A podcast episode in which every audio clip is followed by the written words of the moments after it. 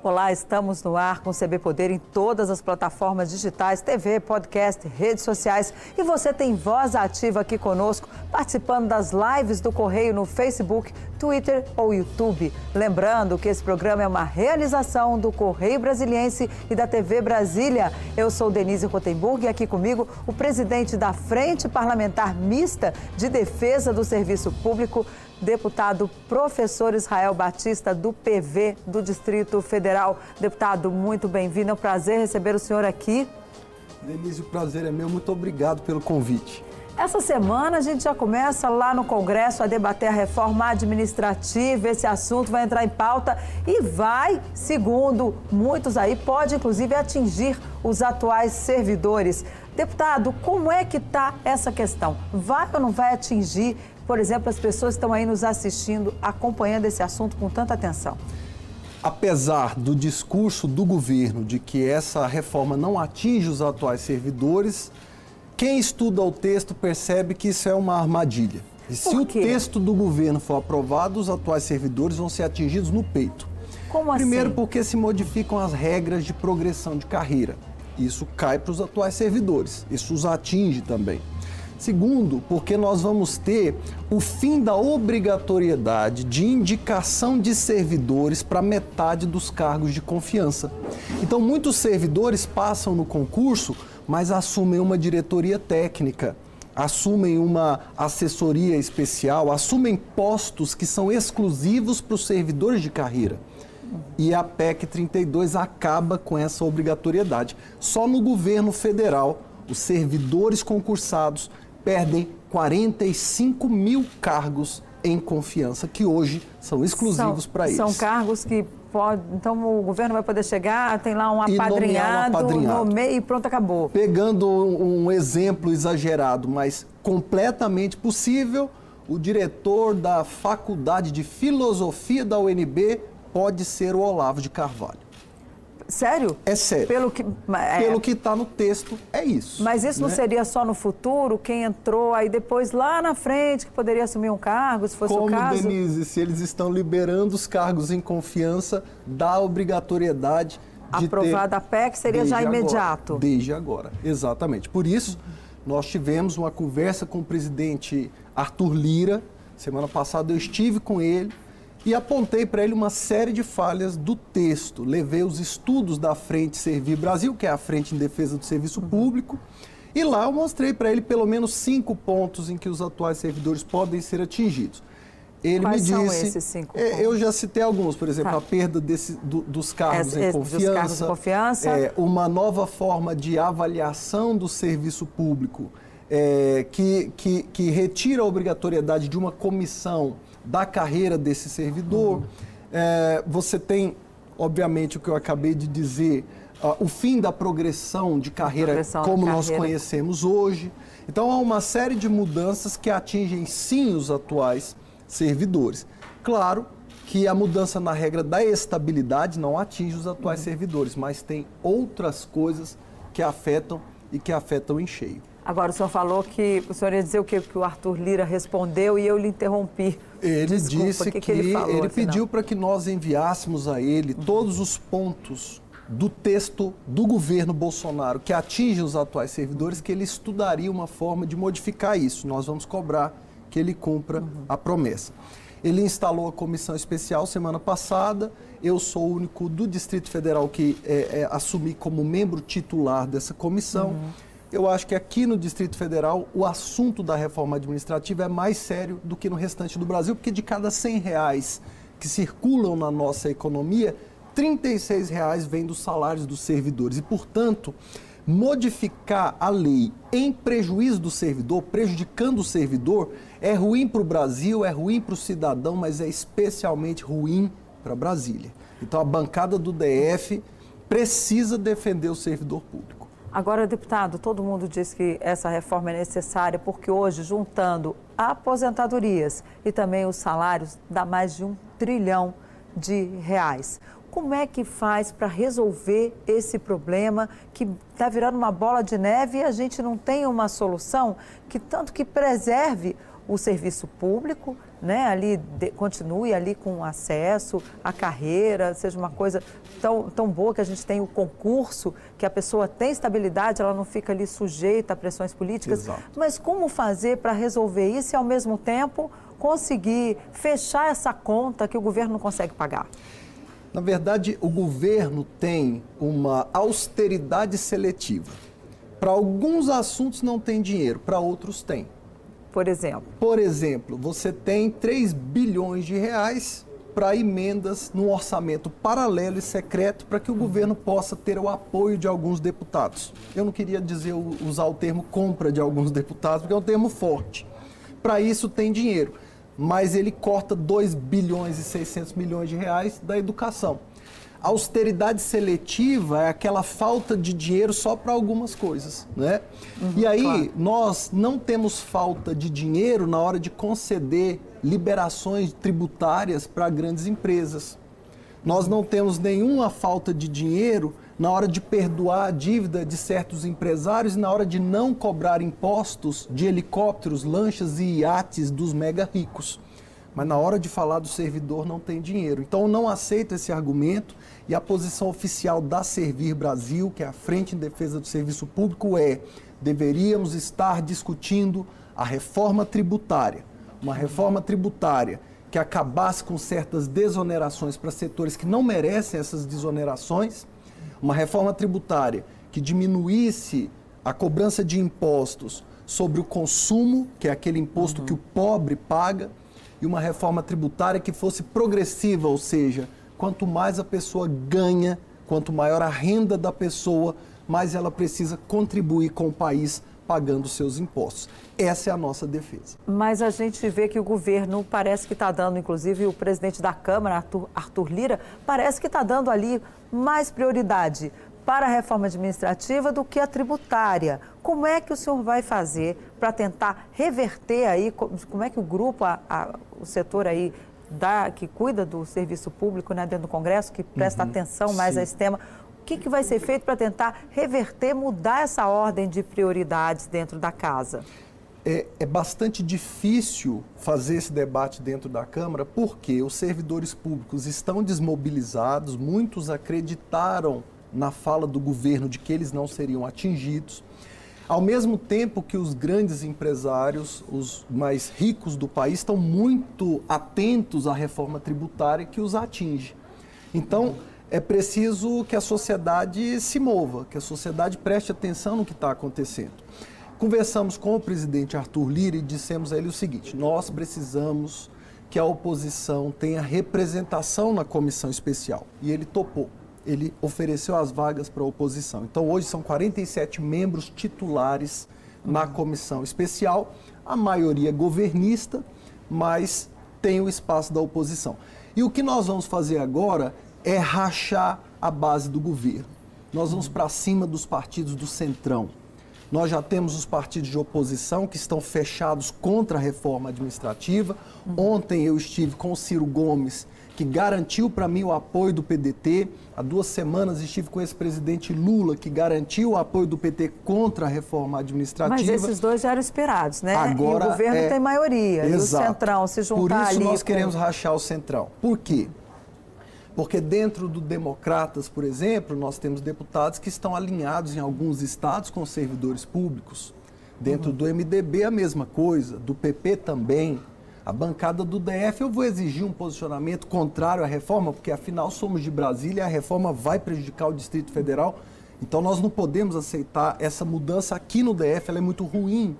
Então, qual é a ideia? É mostrar que os 12 milhões de servidores públicos no Brasil não vão aceitar pagar essa conta sozinhos. Que nós queremos distribuir o peso do pagamento da conta pela crise econômica, pela Covid-19 com outras partes da sociedade que são privilegiadas. Né?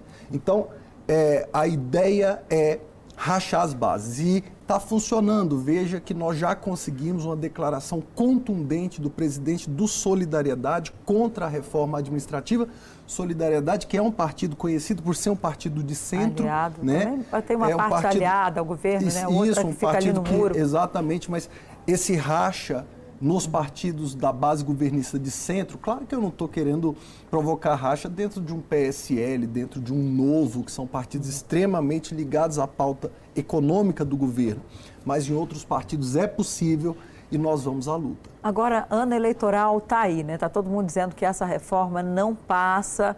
Se for para 2022, acabou. Inclusive, muitos deputados estão ali dizendo que não votam a reforma por causa do ano eleitoral. Eu já ouvi isso muito ali nos bastidores da Câmara, inclusive do Senado. Isso está funcionando? O senhor acha que, diante disso, quanto mais perto do ano eleitoral, mais difícil vai ser colocar esse tema em pauta? Nos estados onde os servidores estão mais mobilizados, está funcionando melhor, porque aí o deputado deixa de ser leal ao partido e vai olhar a situação da próxima eleição.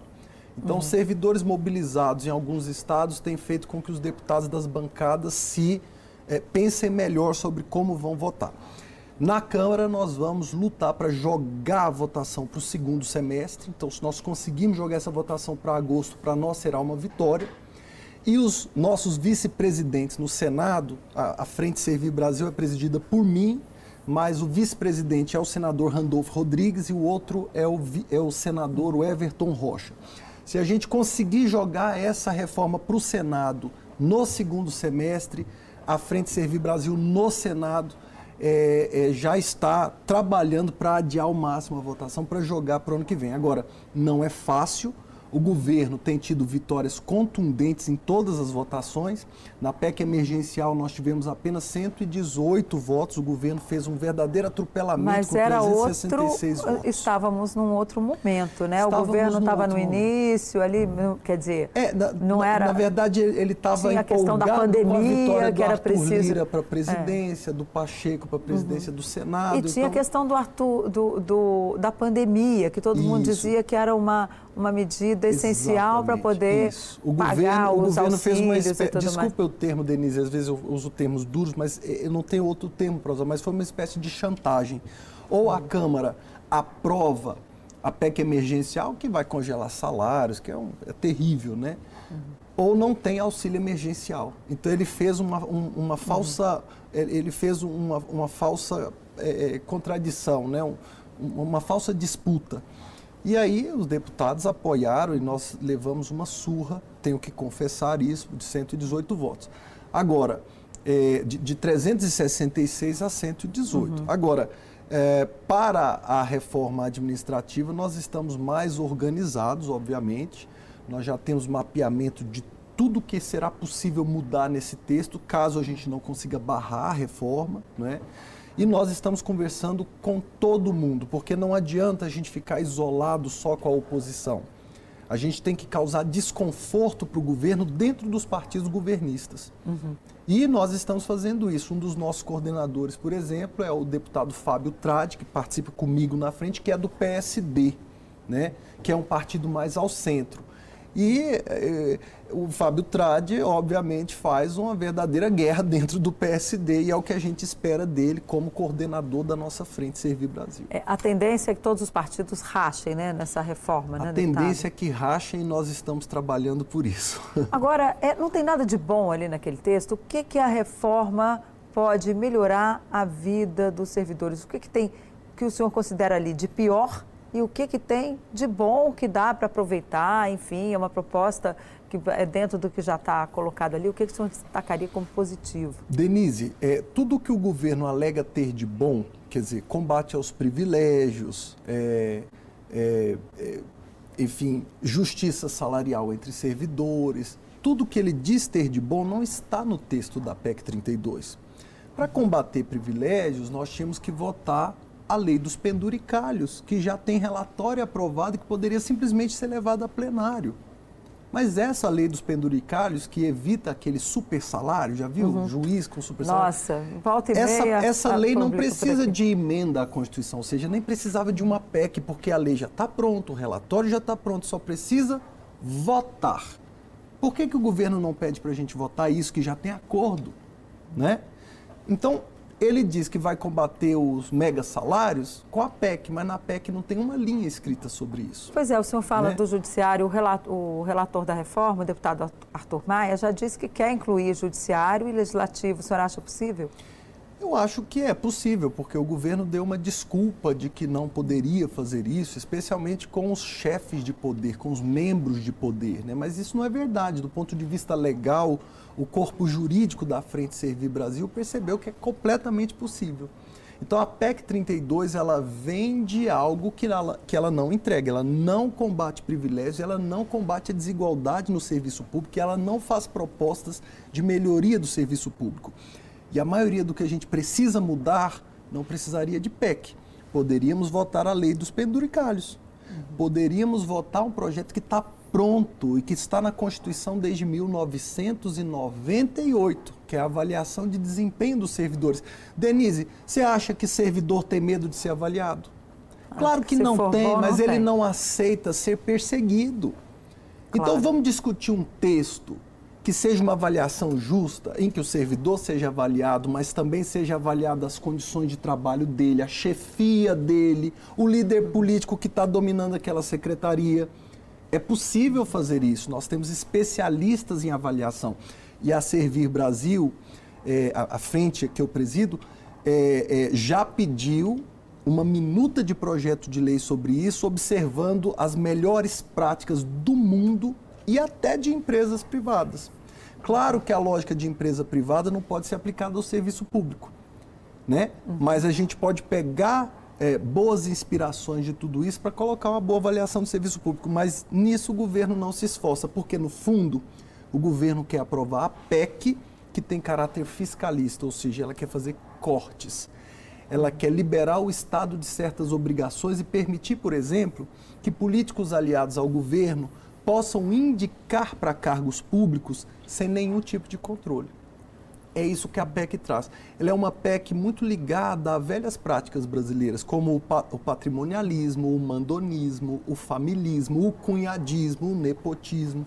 Ela é uma PEC que devolve o Estado brasileiro para o nível da República Velha, ou seja, diante de 1930.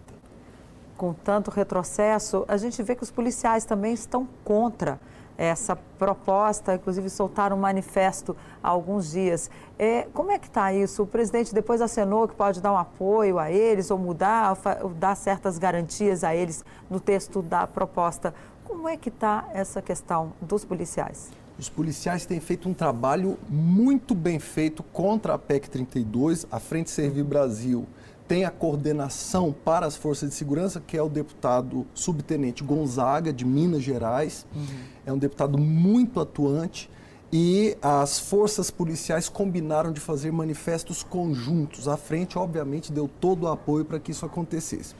O governo, percebendo que poderia perder um de uma de suas principais bases aliadas na sociedade, que são as forças de segurança que têm um, um, um certo vínculo com o governo Bolsonaro, deu sinais de que poderia recuar. Mas o que a gente observa dentro do Congresso é um debate para que esse recuo aconteça apenas no nível do oficialato. Os praças, os sargentos talvez não sejam beneficiados por um recuo como esse. Então, isso está nos preocupando, primeiro porque a gente acha que todo servidor merece ter a estabilidade, precisa da estabilidade para não ser perseguido é, e para que não seja pressionado politicamente, para que ele possa obedecer à lei como um bom servidor tem que fazer. Então, mesmo para os próximos, é, vai ser difícil o senhor acha acabar com a estabilidade? O senhor acha que tem que ser mantida? Eu acho que tem que ser mantida, é isso que nós estamos defendendo, porque a estabilidade, Denise, é inegociável, tanto para militares, quanto para profissionais de segurança, quanto para diplomatas, professores. Mas militares é e profissionais importante. de segurança são carreiras ali de Estado, né, polícia? Exatamente. As, então, algumas polícias. É, mas há, há, o risco, por exemplo, de você mexer para os uh, agentes de polícia e não para os delegados. Isso acontece. Ok, nós vamos para um rápido intervalo e voltamos já com o deputado professor Israel, do PV do Distrito Federal. Voltamos em um minuto, não saia daí rapidinho.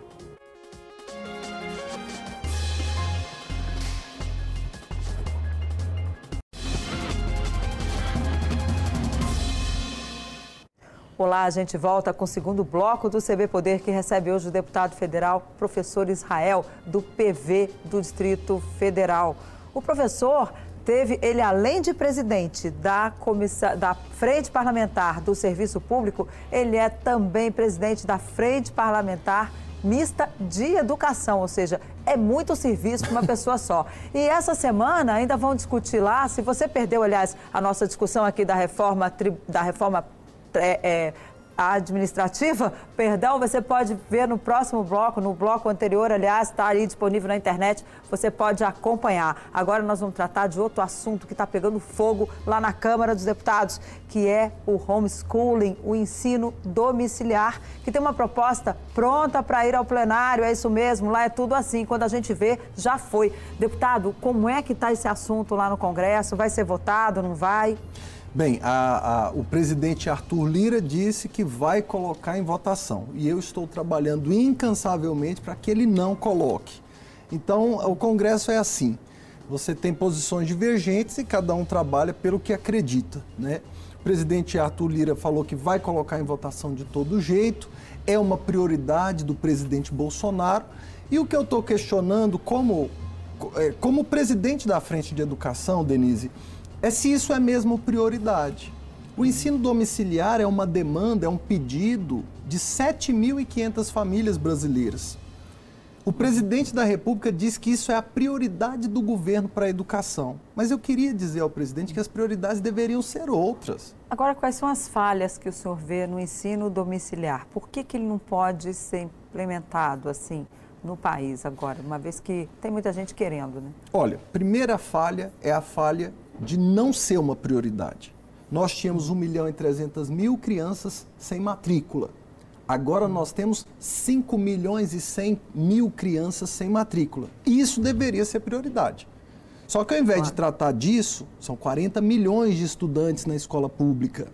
Em vez de tratar disso, né, o governo está tratando de cartilha do ensino domiciliar, em que ele usa como exemplo de pessoas de sucesso que foram educadas em casa pessoas como Benjamin Franklin, pessoas como Carlos Gomes, como o Barão de Mauá. O mais novo deles morreu em 1896. É um debate anacrônico, Denise. Fora do tempo, um ultrapassado. No, é um retrocesso. Na verdade, o, governo... o, Brasil lutou pelo direito de pelo, pela possibilidade da escola para as pessoas. Né? E agora a gente está debatendo isso. 62% dos abusos contra crianças acontecem dentro de casa. Ir para a escola não é uma opção dos pais, é um direito da criança. É um direito da criança. Por quê? Porque ela precisa ir para a escola para ser protegida de eventuais abusos, porque quase 70% dos abusos são indicados, são, são, é, é, verificados, são percebidos pela professora Denise. A professora é quem denuncia, é quem percebe. Denise, eu dou aula há muito tempo. Eu olho para o meu aluno, ele está mais calado, eu já sei que eu tenho que perguntar o que, que houve, porque você é bagunceiro ou você está calado. A menina é, é tímida, de repente está muito extrovertida. Você olha e fala, hum, vamos conversar? Às vezes não é nada, mas às vezes é muita coisa. Você entende? Então, Denise, família e escola tem que andar juntas pela educação. Você não pode ter só um ou só e outro. Sem contar a socialização, né, que a escola proporciona, é claro, a escola... conviver com pessoas diferentes. Gente, tem... olha, eu jamais imporia a um filho meu, a um sobrinho meu, o castigo de não ter as melhores memórias da vida dele. Minhas memó melhores memórias são da escola. Meus amigos mais interessantes, minhas professoras mais queridas. A escola é um direito da criança, não é uma opção dos pais. Por isso, a gente tem lutado contra o homeschooling. Não devia ser prioridade. O governo devia prestar mais atenção nos problemas que a escola brasileira está passando do que ficar prestando atenção numa pauta tão. É, não é só minoritária, não, mas é uma pauta elitista, porque é uma minoria muito de elite. E não devia ser esse o debate do país, não, Denise. Nós estamos numa crise de definição de prioridades. Agora, o senhor acha que, então, é, na falta de recursos, o governo está indo para o homeschooling para tentar evitar que se gaste dinheiro público com educação? O senhor acha que tem alguma coisa a ver com isso? Não tem, pelo Denise. Senhor, é uma pauta senhor... insignificante do ponto de vista uhum. financeiro, mas é uma pauta que anima uma torcida barulhenta de eleitorado sabe? Uma parte do eleitorado radical que geralmente é, é muito empolgado Então é, é como se fosse uma devolutiva para grupos mais conservadores. Eu não estou dizendo que as famílias que defendem o homeschooling sejam todas conservadoras e todas elas e tenham más intenções. Pelo contrário, eu vejo famílias muito dedicadas aos filhos. Só que eu acho que essa dedicação devia ser a dedicação coletiva, voltada para a melhoria da escola para toda a sociedade, não só para os seus filhos. Né? O governo, ao lançar essa pauta como prioridade, acena para grupos mais radicais, grupos religiosos e faz do Ministério da Educação um instrumento eleitoreiro para 2022. O Ministério da Educação deveria estar preocupado com a volta segura às aulas, uhum. com a vacinação da comunidade escolar, com a criação de um sistema nacional de educação e com a violenta crise de evasão escolar que o Brasil está vivendo. Esse governo precisa tomar jeito. E se não fizer logo, educação é aquele negócio. Não fez agora, vai pagar muito, muito caro, caro, lá muito na frente. Por falar, o senhor chegou a citar a questão da vacinação. As vacinas da Janssen, que seriam dedicadas aos professores, né, elas vão atrasar um pouco. Uhum. Isso já, como é que vai ficar isso? O senhor já teve contato aqui no Distrito Federal, por exemplo? Como é que isso vai ser resolvido? Bem, é, eu, eu fiz contato com o Ministério da Educação e com o Ministério da Saúde para que a gente apressasse em todo o Brasil a vacinação de professores e profissionais de educação de uma forma geral para a gente poder retomar as aulas de forma segura, né?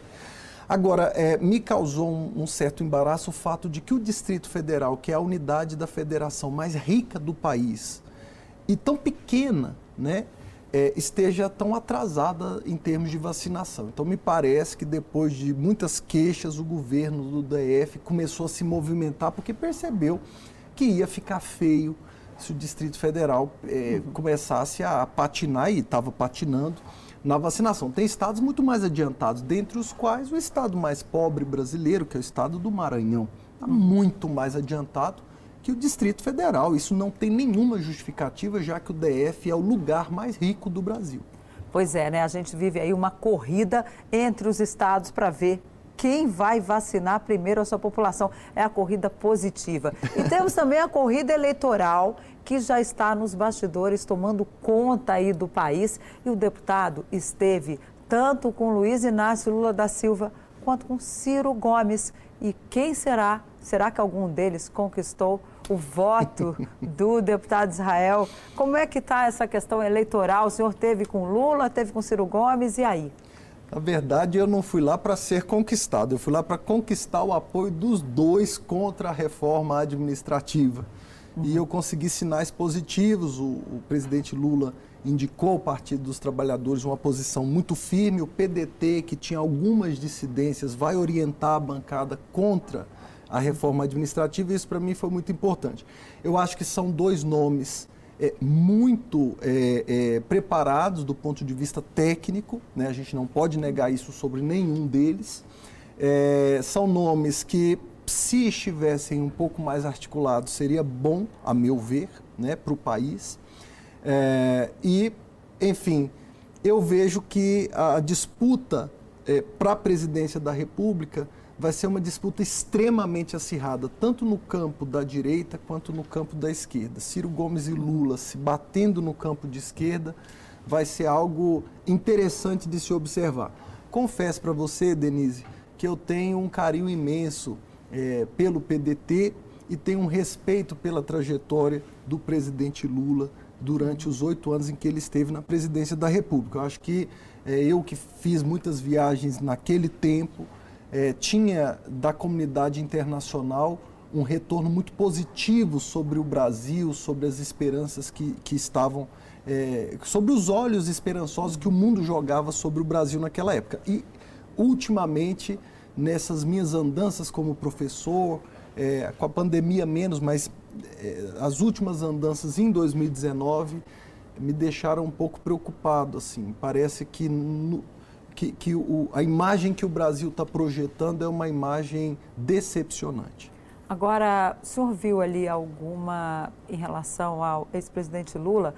Porque a gente tem aí todo um processo que correu, enfim, não houve, ele não foi inocentado, mas tivemos aí um juiz uhum. considerado suspeito Sim. e também o processo vai voltar a estaca zero. Uhum. Não corre o risco dele ser muito atacado durante a campanha, que dificultaria muito... aí uma obtenção de uma margem enorme de votos? Certamente que o, o ex-presidente Lula vai ser muito atacado durante a campanha, mesmo porque pode ser uma campanha muito polarizada, muito agressiva.